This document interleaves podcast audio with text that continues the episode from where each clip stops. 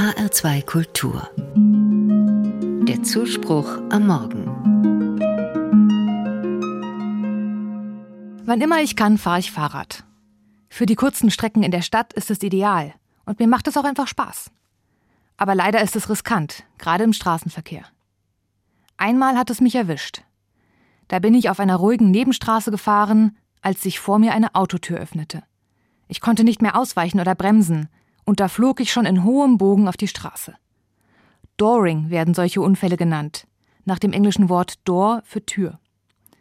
Sie gehören zu den gefährlichsten Unfällen im Straßenverkehr, weil das Risiko für Kopfverletzungen hoch ist.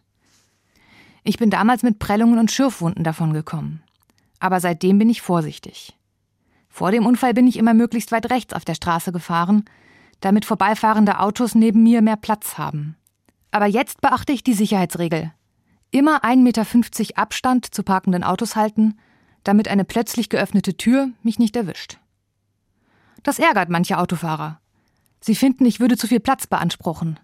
Manche pöbeln mich deshalb an. Am liebsten würde ich dann anhalten und ihnen die Sache erklären. Ich vermute, die meisten Autofahrer kennen gar nicht das Risiko, weil sie selbst selten mit dem Fahrrad unterwegs sind. Allerdings auch Radfahrer sind keine Heiligen. Ein Bekannter hätte einmal beinahe einen Radfahrer angefahren.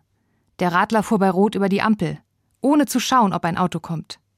Mein Bekannter konnte gerade noch bremsen. Der Schreck saß tief und wurde zu Wut über den Radfahrer. So ärgern sich beide Gruppen übereinander. Ein Paradebeispiel dafür, was passiert, wenn sich zwei Gruppen gegenseitig verurteilen. Beide Seiten sehen nur ihre Situation, ihren begründeten Ärger und richten über die andere Gruppe. Aber so kommt niemand weiter, im Gegenteil. Die Wut führt nur zu riskanterem Fahrverhalten und damit zu mehr Unfällen.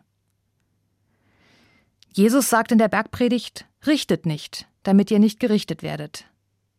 Daran denke ich in diesem Konflikt immer wieder. Das gegenseitige Verurteilen hilft nicht weiter. Stattdessen versuche ich, Verständnis für die andere Seite zu entwickeln und meine eigene Seite zu erklären. Im Straßenverkehr ist dafür keine Zeit, aber auch sonst begegnet mir das Thema immer wieder in Gesprächen oder bei Diskussionen im Internet.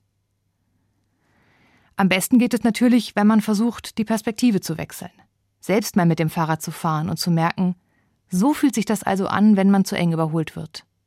Und umgekehrt, so nervt mich als Autofahrerin jemand auf dem Fahrrad, weil er kein Handzeichen gibt, wohin er abbiegt.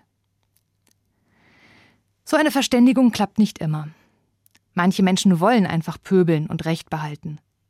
Aber die meisten sind ehrlich interessiert. Nur so mit gegenseitigem Verständnis kommen wir gemeinsam weiter. Auf der Straße und auch sonst.